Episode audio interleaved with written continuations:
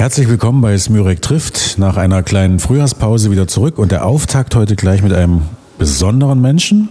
Er bewegt eine ganze Menge Menschen, hunderte oder tausende Menschen im emotionalen Sinne. Und eine etwas kleinere Gruppe bewegt er direkt und unmittelbar. Er leitet ein Team und wenn er arbeitet, sieht es manchmal so aus, als schaut keiner hin. Aber in Wirklichkeit beobachtet man ihn ganz genau. Wenn er beginnt zu arbeiten, ist es mucksmäuschenstill und wenn er dann begonnen hat, sind wunderbare Klänge zu hören. Für seine Arbeit benötigt er lediglich einen kleinen Stab, wahlweise aus Holz, Elfenbein oder Fiberglas. So, liebe Hörer, wenn Sie jetzt nach meinem kleinen Beruf verraten noch nicht wissen, um welche Profession es sich handelt, dann wollen wir es jetzt verraten. Mein heutiger Gast ist Dirigent. Und natürlich ist es nicht irgendein Dirigent, sondern der Mann, der seit acht Jahren das Orchester der Landeshauptstadt leitet. Er nennt es eine Liebesbeziehung. Ich begrüße sehr herzlich den Dirigenten der Kammerakademie Potsdam, Antonello Manacorda. Hallo. Hallo, guten Abend. Sie sagen guten Abend, aber wir haben es ja erst 14 Uhr. Also, ja, aber in, äh, in Italien nach dem Mittagessen, also nach 12 Uhr, 1 Uhr, ist dann doch guten Abend. So, buonasera. okay. Ähm, das Konzept der Sendung sagt, wir treffen uns an einem Lieblingsort des Gastes. Wo sind wir heute?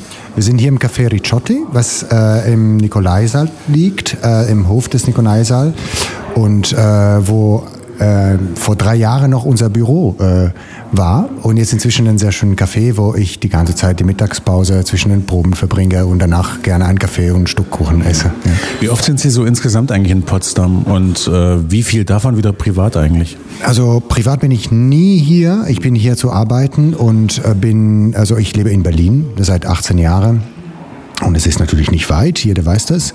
Und ich bin in Potsdam, also laut meinem Vertrag sechsmal in einer Saison. Das heißt sechs Wochen, sechs Projekte, aber das ist viel mehr, weil wir dann Aufnahmen haben, Tourneen haben.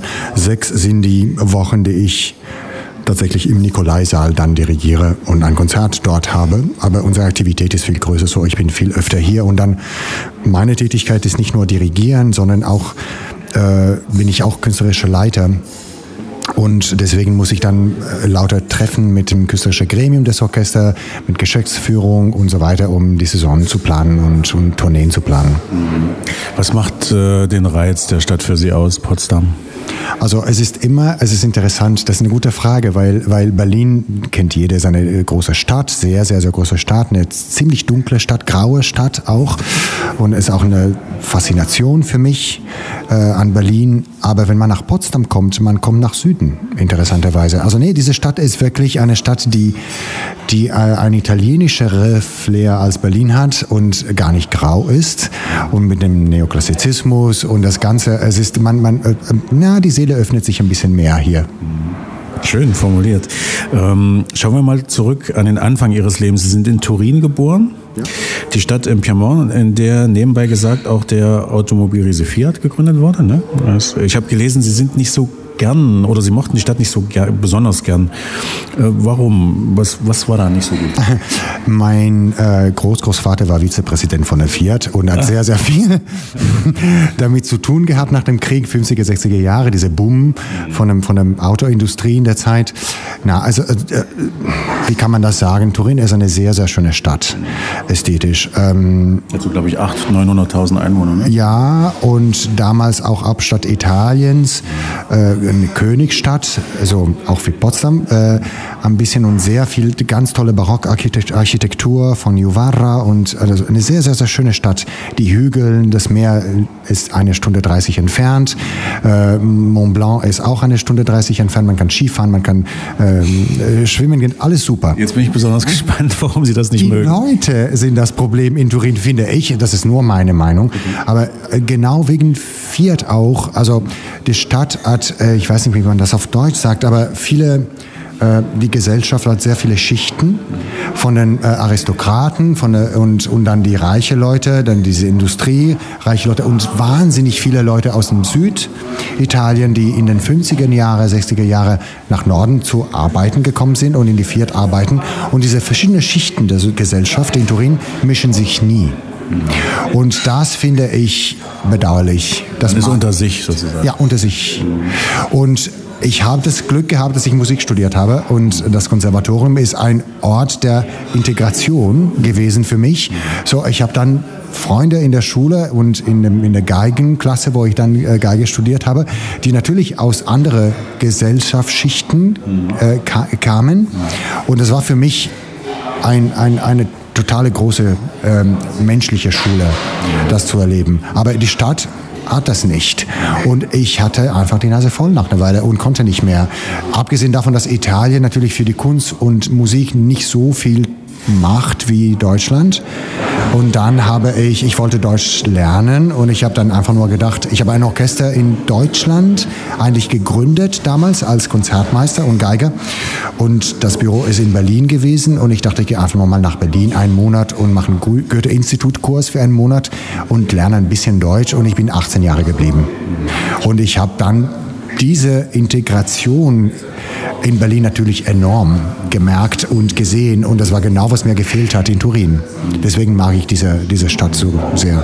Ja. Äh, ganz anders äh, als in der Kunst ist es wahrscheinlich im Fußball. Ne? Äh, Italien macht ja sehr viel für den Fußball und Turin ist ja auch eine Fußball-Hochburg. Sehr Fußballstadt. Und jetzt sind die nicht bei der WM. Wie, wie sehr stört Sie das? Also mir stört gar nicht. Ich bin überhaupt kein Fußballfan. Ich finde Fußball, naja, also auch natürlich die WM zu gucken ist schön und ich mache es auch. Aber ich finde, also ich weiß nicht, ich finde, es gibt nie genug Geld für die Kultur und immer viel zu viel Geld für Fußball und andere Sportarten auch, nicht alle, aber so viel Geld involviert, äh, ich bin ein bisschen skeptisch immer und so. Aber naja, also das Juventus gehört auch die Agnelli-Familie, die Fiat-Familie, so. Es ist alles verbunden in Turin auch, ja. Wie Sie zur Musik gefunden haben oder wie die Musik Sie gefunden hat, darüber reden wir nach der nächsten Musik und das ist auch was äh, von Ihnen. Ja, das ist dann die Mendelssohn Symphonie Lobgesang. Was wir, das ist unsere letzte CD. Wir haben äh, nach dem gesamten Schubert-Symphonie-Aufnahmen haben wir dann entschieden, alle Mendelssohn-Symphonien aufzunehmen und am Ende in, in die Saisoneröffnung äh, von unserer Saison in Potsdam haben wir live diese Symphonie aufgenommen. Radio Potsdam. Smürek trifft. Bei mir Antonello Manacorda, Chefdirigent und künstlerischer Leiter der Kammerakademie Potsdam. Wir sind heute im Café Ricciotti, richtig? Ja. okay. Ähm, wie ist Ihre Liebe zur Musik entstanden? Ich, äh, in meiner Familie gab es zwei Personen, meine Großmutter und meine Mutter, die sehr, sehr kulturell unterwegs waren und große Liebhaber der Musik, der Oper und Philosophie, Literatur überhaupt, Kunst generell. Und es war natürlich in bei uns zu Hause, dass, dass ich so ein bisschen so Klavier gelernt habe als Kind. Und ich habe sehr früh angefangen mit Klavier, Cembalo, ein bisschen Blockflöte natürlich. Aber es war so wie, so wie in Deutschland ein ein, eine normale Person, vor allem vor 100 Jahren, jetzt leider nicht mehr, aber ein Amateur, Amateurmusiker geworden ist, weil jeder hat ein bisschen ein Instrument gespielt. Und so ist bei mir auch passiert. Und dann hat man eine bestimmte Begabung entdeckt und ich habe erstmal dann viel Klavier studiert und ich habe dann eine, die Geige entdeckt irgendwann und so weiter gemacht. Ja. War das äh, ein besonderer Ansporn, den Sie von Ihnen heraus hatten oder war das auch von den Eltern nochmal geprägt, dass Sie gesagt haben, da musst du jetzt dranbleiben? Überhaupt nicht. Also äh, es hat mir un unheimlich viel Spaß gemacht, äh, Musik zu machen. Für mich war auch wirklich äh, deswegen kein Fußball, weil ich äh, statt Fußball spielen draußen bin ich am Klavier gesessen und ich habe dann die Matthäus-Passion gelesen und, und, und Sachen, die ich nicht spielen konnte, weil meine Technik so gut war noch als Kind. Aber trotzdem, meine Neugier dafür war sehr, sehr hoch, sehr groß. Und es ist auch mit der Geige komisch passiert, weil meine Großmutter hat mich zu einem Konzert gebracht in Turin, wo ein berühmter italienischer Geiger, Salvatore Accardo, das Beethoven-Violinkonzert gespielt hat, ohne Dirigent. Und das gab, das, es gab das Orchester, ich war so, glaube ich, sechs Jahre alt. Es gab ein Orchester und in der Mitte stand diese Geige. Er stand und alle anderen haben gesessen natürlich, als das Orchester. Und der war der Leiter davon und, und alle haben ihn so äh, applaudiert. Und es war so ein großer Erfolg und ich dachte, ich will das machen. Und ich glaube, das war einfach nur die Lust, in dem Fall, glaube ich, als Kind die Lust auf der Bühne zu sein und als Zentrum der, im Zentrum der Bühne zu sein.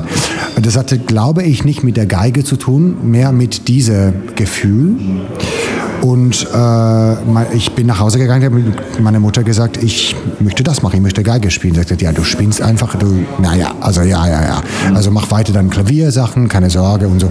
Aber ich habe auch eine musikalische Begabung gehabt, dass ich nicht wirklich, ich bin ein fauler Mensch und ich habe nicht so wirklich Lust zu üben gehabt. Und ich habe weiter, weiter entdecken wollen und spielen wollen, ohne zu üben.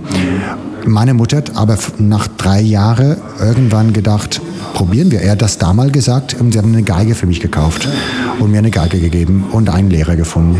Und dadurch ist alles dann passiert. Und äh, die Geige ohne zu üben ist unmöglich. Klavier schafft man noch, aber die Geige muss man wirklich üben. Das erste Jahr mit der Geige ist dann wie eine Katze, die umgebracht wird. Also wenn man nicht übt. Und es ist sehr schwer, eine gute, ein guter Klang auf der Geige zu finden für einen Anfänger. Und deswegen muss man doch üben. Und dann da ist alles angefangen und dann Spaß und äh, natürlich auch, äh, naja, ernsthaft äh, kam dann ran und äh, man wird älter und man versteht das, dass, dass man arbeiten muss. Ist ja auch nicht so einfach für die Menschen, die dann mit ihnen leben, wenn ein paar Katzen umgebracht werden in der Zeit. Ne? Ganz genau. Und das war nicht einfach für, mein, für, mein, für meine Familie, aber wir hatten ein großes Haus gehabt. Gott sei Dank. So, ich könnte in meinem, eigentlich hatte ich ein Musikzimmer, habe ich gehabt als Kind. So, ich könnte in diesem Zimmer mich abschließen, ganz Nachmittag studieren, äh, lernen und üben und so weiter. Sie haben von Ihrer Mutter und Ihrer Großmutter erzählt, die die Leidenschaft für Musik hatten. Wie ist es mit Ihrem Vater gewesen? War der Musiker? Mein Vater, nein. Mein Vater ist Steuerberater und eigentlich leidenschaftlich äh, hat er, also ich, er ist der ähm, ähm, äh, Pferde geritten, sagt man, glaube ich. Ja, ja. ja. Und war auch ein Champion. Er hat viele Wettbewerben und auch Aachen gewonnen, also in Deutschland auch. Und, und Olympiaden und so für äh, Host Jumping, sagt man auf Englisch, ich weiß nicht auf Deutsch. Also äh, Pferde ähm, äh, Spring, Springen. Springreit, genau. Äh, Springreit heißt das, okay. Und, und Dressage auch und so. Und das war seine Leidenschaft, aber nicht die Kunst und, und die Musik. Aber ja. Aber der hatte nichts dagegen, als ich das machen wollte. Das ist, ja, das, das, ist das Wichtige. Das ist das total Wichtige, genau.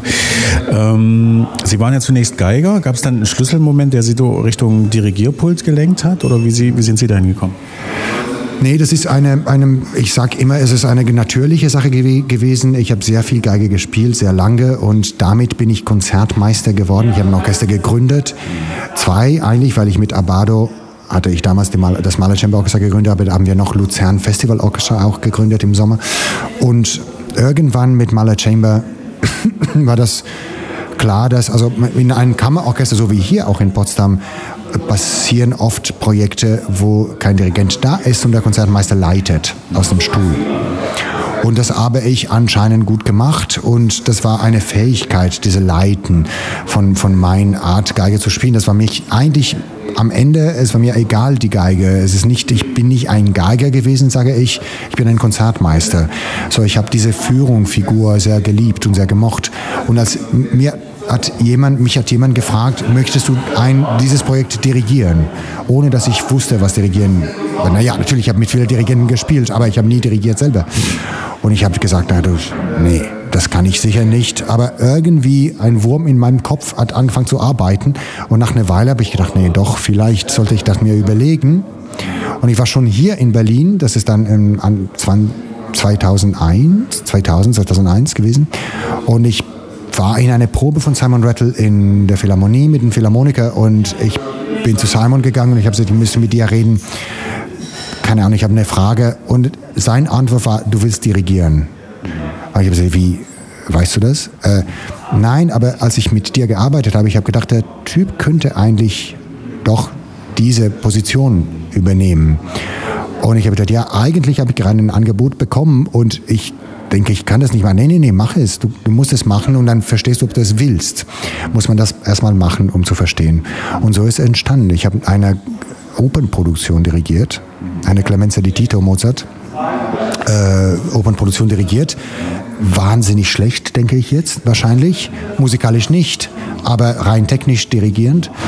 Und dann habe ich dann verstanden, dass man eigentlich studieren muss, um das zu machen. Und ich habe das machen wollen und bin ich nach Finnland gegangen.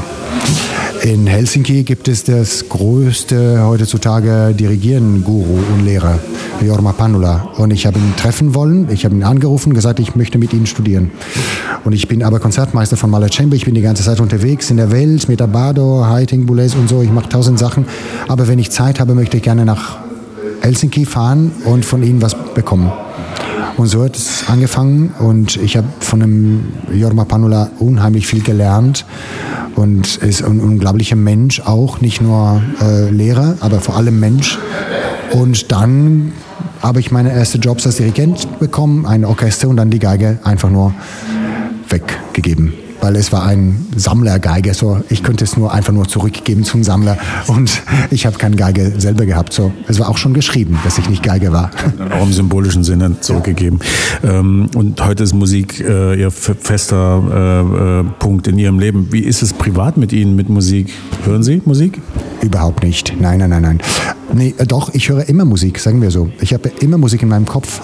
Mein Leben hat einen Soundtrack-Hintergrund die ganze Zeit, was manchmal sehr störend auch ist, wenn man eigentlich gerne schlafen möchte und aber man hat noch die Noten von der vorigen Probe und von der nächsten Probe, von den nächsten Proben, die man haben muss und äh, es ist schwer äh, loszulassen damit äh, und sicher nicht mit anderen Arten Musik loszulassen, weil es kommt immer noch mehr Noten in den Kopf. So für mich Musik ist keine Entspannung, wie für viele Leute ist. Es ist eine sehr große intellektuelle Beschäftigung. Sie haben also irgendwie die Stopptaste nicht so richtig, wo Sie drauf drücken können? Nee, gibt es nicht. Okay. Wie ist das eigentlich? Äh, gehen Sie in andere Konzerte privat? Können Sie überhaupt privat in Konzerte gehen? Können Sie das genießen oder haben Sie dann eigentlich immer den Anspruch, auch zu gucken, wie machen die anderen das, wie dirigieren die, wie arbeitet das Orchester? Sind Sie da immer irgendwie oder können Sie sich verzaubern lassen, immer noch? Ja, total, total. Nee, nee, das ist auch sehr wichtig, weil sonst würde man als Künstler über sich schließen in seine eigene Welt und seine eigene Interpretation. Und es ist immer, immer interessant, die andere Leute und andere Künstlerinterpretationen zu sehen. Es stimmt, aber das, ist, das muss man dann sich auch ein bisschen vorbereitet und um eins, sich einzulassen auf andere Interpretationen und nicht da kritisch, technisch kritisch in einem Konzert zu sitzen. Aber äh, es ist bei, für mich mehr eine Frage der Zeit, Zeit zu haben. Und wenn ich in Berlin mal bin in Ruhe und zu Hause sitze und nicht arbeiten muss, dann gehe ich natürlich gerne in Opern und Konzerte, Theater auch sehr, sehr gerne. Super. Ähm, welche Rolle spielt der Dirigent im Orchester? Wie körperlich anspruchsvoll ist eigentlich Dirigieren? Diese und andere Fragen stelle ich nach der nächsten Musik. Und ja, sehen wir gleich, genau. Wie, äh, wir hören jetzt Mina. Warum Mina und wer ist das? Aha, Mina ist die tollste Sängerin der Welt. Mina ist eine italienische Star aus den 60er, 50er, 60er, 70er Jahre Italien. Sie lebt immer noch, sich aber am höchsten Punkt ihrer Karriere ausgetreten und sie hat gesagt, ich habe die Nase voll von den Medien und Gossips und alles und ich will nicht mehr in der Öffentlich sein, Öffentlichkeit sein. Sie hat sich in Lugano in der Schweiz zurückgezogen und jedes Jahr eine CD aufgenommen. Und aber sie hat wahrscheinlich 80 Kilo zugenommen. Sie ist eine riesige Frau geworden. Sie war eine unglaubliche, tolle, große und schlanke Frau. Und sie lebt ihrem Leben versteckt. Äh, diese Stimme ist also die Qualität und äh, die Begabung, die diese Frau hat, die Qualität in der Stimme ist unglaublich. Und es ist natürlich 60er, 70er Jahre Chansons. Das hören wir jetzt. Radio Potsdam. Smürek trifft. Bei mir der Echo Klassikpreisträger Antonello Manacorda. Gemeinsam mit der Kammerakademie Potsdam hat er den Preis 2015 gewonnen. Und zwar hat er daran einen entscheidenden Anteil, denn er dirigiert das Orchester. Ich habe ein paar Fragen zum Dirigieren an sich. Sie sehen mir die nächste Frage nach, aber ich treffe manchmal immer noch Menschen, die fragen sich, wozu brauchst du eigentlich den Dirigenten? Die Musiker haben alle ihre Noten und irgendwie so richtig zum Dirigenten gucken die auch nicht. Äh, vielleicht klären wir nochmal auf. Es ist schwer. Äh, es ist sehr schwer, selbst für uns zu verstehen, was wir machen, sehr oft. Äh, eine wichtige Regel, was mein Lehrer immer sagte, ist auf Englisch, help, don't disturb. Also muss man als Dirigenten helfen und nicht stören, aber wirklich helfen. Also die Tätigkeit meines Jobs ist, die Leute zusammenzubringen. Natürlich alles ist geschrieben in einem Text, in den Noten, in der Partitur muss man auch sagen, dass die Geigen haben ihre Noten und wissen nicht unbedingt die ganze Zeit, was die Klarinette dann spielt oder Posaune spielt. Deswegen, ich weiß das, weil ich die ganze Partitur von mir habe und versuchen diese verschiedene künstlerische Vorstellungen von den verschiedenen Seelen, die vor mir sitzen, zusammenzubringen und zu kombinieren. Dadurch kommt aber meine Interpretation vom Stück auch raus. So, es ist eine hochleistende diplomatische, psychologische äh, Arbeit, die man, die man machen muss in den Proben, äh, diese verschiedenen Leute zusammenzubringen. Und es ist äh, die, die echte Kunst kommt nur im Konzert und das ist das Wunder, äh, weil weil im Konzert man dirigiert in dieser Millisekunde, kombiniert diese manchmal 200 Leute und in der Oper noch Chor und Solisten und alles mit einer kleinen Geste und, und das Ganze bewegt sich dadurch. So, man könnte, also ich habe das als Konzertmeister erlebt, viele Dirigenten, die dann das auch übertreiben und ihre Macht übertreiben und dann sich sehr machtvoll fühlen und diktatorisch dann rangehen an den Job, was ich dann für falsch halte. Weil man muss nicht unterschätzen, die Leute, die vor sich hat. Wenn ich meine Hand alleine bewege zu Hause, es kommt keine Musik raus. So, ich kann nur mit anderen Menschen Musik machen. Haben Sie ein Ritual, bevor Sie auf das Dirigierpult gehen? Wollen Sie eine Stunde vorher in Ruhe gelassen werden oder? Ja, ähm, äh, vom Konzert äh, finde ich wichtig, es ist ein bisschen so wie ähm, ein Sportler auch. Äh, es gibt immer eine Generalprobe vormittags und dann möchte ich gerne eine Pasta essen. Also eine bestimmte? Äh, langsame äh, Zucker, langsame Kohlenhydraten sind wichtig, dass man eigentlich äh, gute Energie sammeln kann in dem Körper. Möchte ich eine Stunde schlafen und mein Ritual ist, dass ich die ganze Partituren von dem Konzert abends wieder durchgehe, so wie ich nichts wusste. Und wieder das Ganze studiere, so wie ich nicht wusste, weil so ist es, man weiß es nie. Und äh, ich mag total diese Zeit zu haben, vor dem Konzert noch komplett so Jungfrau an die Partitur zu gehen und wieder alles gucken und man entdeckt im Konzert wieder neue Sachen und das ist mir wichtig, ist, ist auch eine Art Schutz, dass man wieder alles checkt und weiß, was es geht. So, man braucht viel Zeit eigentlich von einem Konzert als Vorbereitung. Ja. Was, was könnte man, welche Formulierung ist treffender? Ist man, sind Sie vor dem Auftreten aufgeregt, angespannt, unter Druck oder freudig erregt? Was passt besser? Alles zusammen. Es hängt davon ab, was man macht. Mhm. Äh, Aufregung, ja, aber so Angst hat man eigentlich selten. Es ist mir auch manchmal passiert, wirklich pure Angst zu haben, wo die Herausforderung Tick zu groß war wahrscheinlich für die Situation. Und, äh, aber, aber es ist vor allem eine, eine gesunde Aufregung und manchmal eine Exaltation sogar, weil die Musik ist ein, äh, ein Zaubermittel. Also man versteht, ein, man weiß nicht wirklich chemisch, warum die Musik so viel bewegen kann. Aber die Musik bewegt ohne, ohne Sprachen und Bilder die Seelen von allen Menschen und, und das kann exaltieren. Ähm, was passt besser nach dem Auftritt? Sind Sie erschöpft, berauscht oder glückselig? Also nach dem Auftritt ist man leer und voll gleichzeitig. Man hat alles gegeben und deswegen leer. Man hat sehr viel bekommen vom Publikum und von den Musikern, von den Kompositionen, von den Stücken und ist deswegen man voll. Also in meinem Fall möchte ich gerne einfach nur verschwinden. Wenn die, das letzte Akkord vom Konzert da ist, möchte ich nicht mich drehen müssen und äh, verbeugen und, und diese ganze Ritual, das natürlich aber sehr höflich ist und die Leute bedanken sich mit dem Klatschen und man möchte auch Danke, dass sie Danke sagen, äh, zurück äh, sagen. Aber ich bin dann überfordert, erschöpft. Ich möchte einfach nur nicht da sein. Und leider darf man nicht. Und Sie müssen da sein. ja, und sehr, sehr oft passieren auch, dass man nach dem Konzert, also wir haben ein schönes Ritual mit dem Orchester hier in Potsdam. Das ist gut fürs Publikum zu wissen, dass wir immer nach dem Konzert im Foyer sitzen. Mit einem Bier, einem Glas Wein und so. Und wir sitzen immer und da trifft man auch das Publikum und Freunde, die gekommen sind. Äh, und das ist sehr schön gleichzeitig, aber für mich auch manchmal eine Bemühung, weil ich komme raus und ich bin völlig fertig und es gibt Leute, die so mit dir reden wollen, weil sie das Konzert toll fanden oder etwas darüber zu sagen hätten und diese Energie noch zu haben, ist schwer. Ja. Haben Sie manchmal noch Gänsehaut? sehr oft und äh, Tränen, Tränen auch sehr oft. Es hängt von der Musik ab und so. Äh, bei mir eine, eine, naja, so einen kleinen Geheimnis ist es, also weil ich dann von, einer, von meiner Erziehung ähm, so geworden bin, dass bei uns zu Hause das nie genug war, was wir gemacht haben. So, ich musste immer mehr machen und immer mehr lernen und immer besser sein und so. Äh, und ich habe nie eine Situation gehabt, also selten, sagen wir, eine Situation gehabt, wo es äh, so eine Hand auf den Schulter und das hast gut gemacht. Das war sehr gut und so. Das passiert durchs Publikum dann, ne? Ja, aber ich bin nicht daran gewöhnt. Mhm. Es ist nicht in mich. So die Belohnung ist für mich fremd. So, es ist auch ein Grund, weil ich danach, nach dem letzten Ton, eigentlich weggehen würde, weil ich diese Belohnung, es ist eine fremde Sache für mich. Und es ist mir manchmal passiert, dass in sehr intensive Konzerte eine sehr intensiven Belohnung und Applaus bekommen haben. Das hat mich so zu Tränen gerührt, dass ich einfach nur mich verbeugen mit, mit Wasser aus meinen Augen runter, weil ich das, es ist emotional sehr schwer für mich. Ja.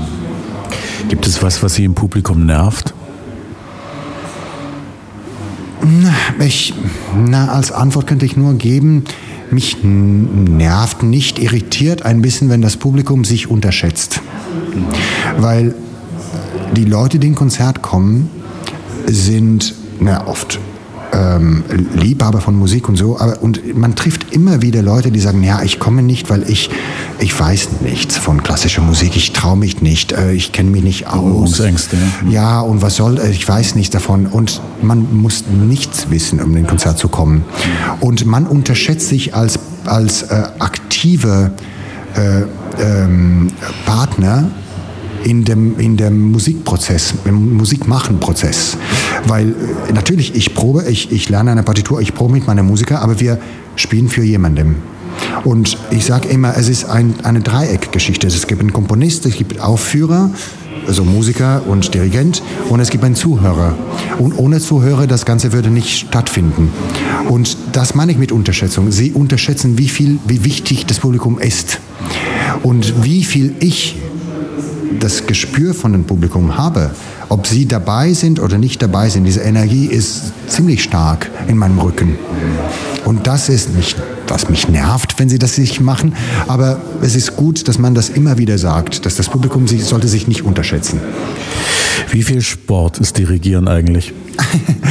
Also ich habe ich hab vor, einem Monat eine Herz-CT gemacht in meinem Alter, 48 Jahre alt, es ist, man muss anfangen, ein bisschen so zu checken.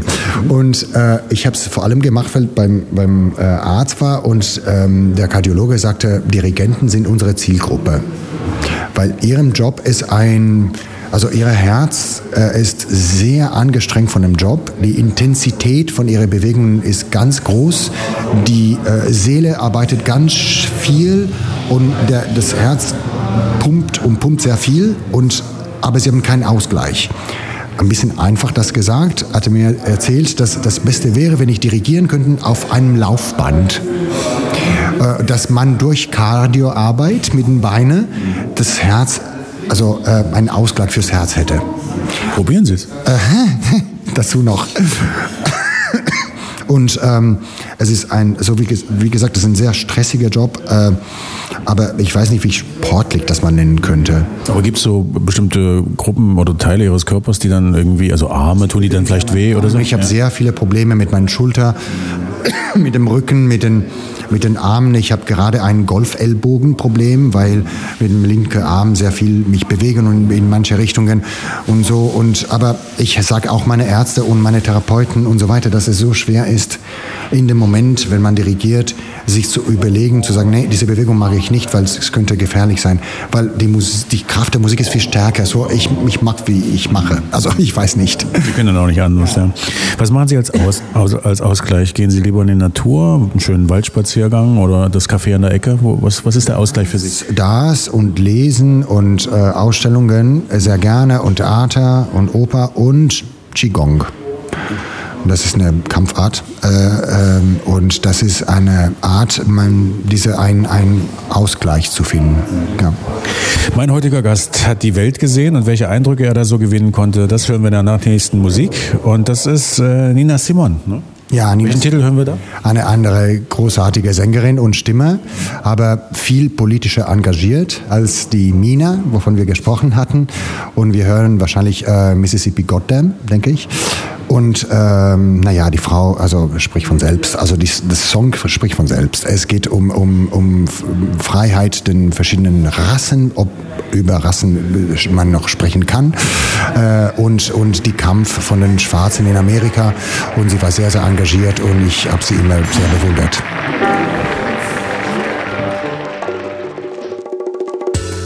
Radio Potsdam.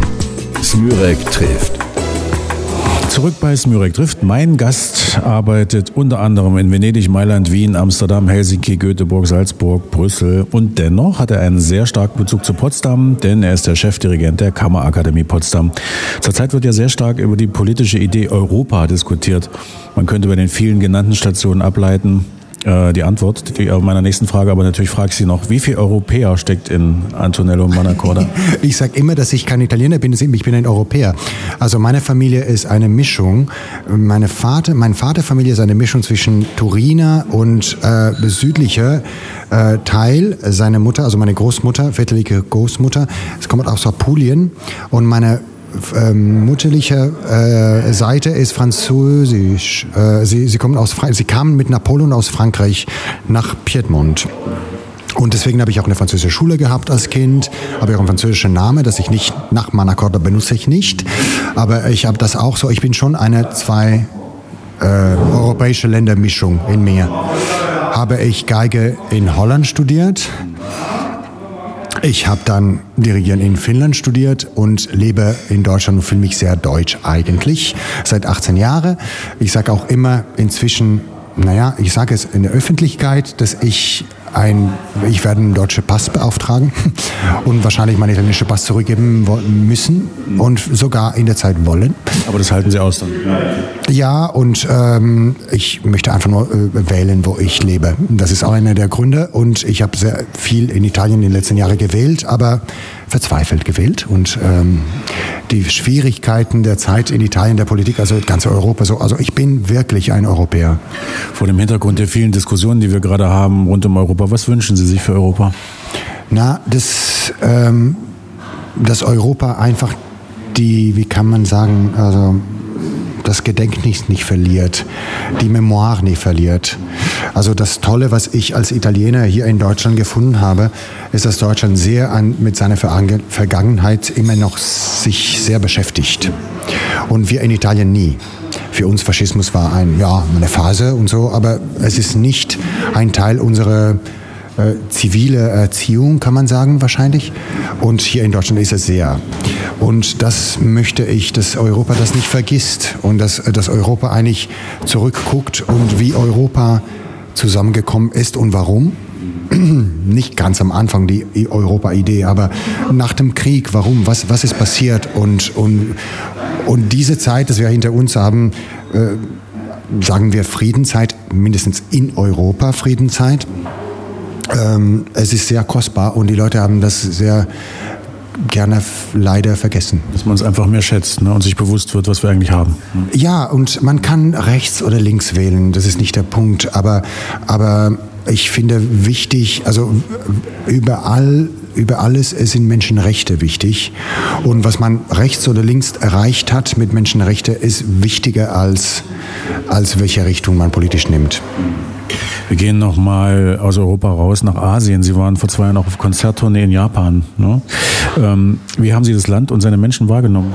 Also Japan ist ein ganz komisches Land. Ich bin nicht so gerne in Japan eigentlich, weil es fühlt sich wie auf einem anderen Planet. Also nee, sagen wir so, also ich mag Japan sehr, aber nicht Tokio.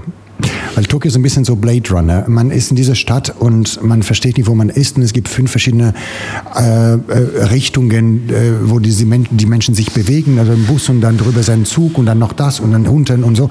Und die Menschen sind Millionen und bewegen sich ganz verrückt, verstehen kein Englisch und sie dürfen nicht Nein sagen äh, wenn man etwas fragt, das ist in ihrer Kultur, man darf nur Ja sagen. So, man muss die Fragen, wenn überhaupt jemand Englisch versteht, muss man eine Frage formulieren, dass die Antwort mit Nein, aber mit Ja äh, zurückkommen, wenn es Nein ist. Also wenn man sagt, Entschuldigung, nach Berlin geht es hier nach rechts und das falsch ist, sie sagen, vielleicht, wenn sie dann erstmal nach links gehen, dann, also es ist ganz absurd.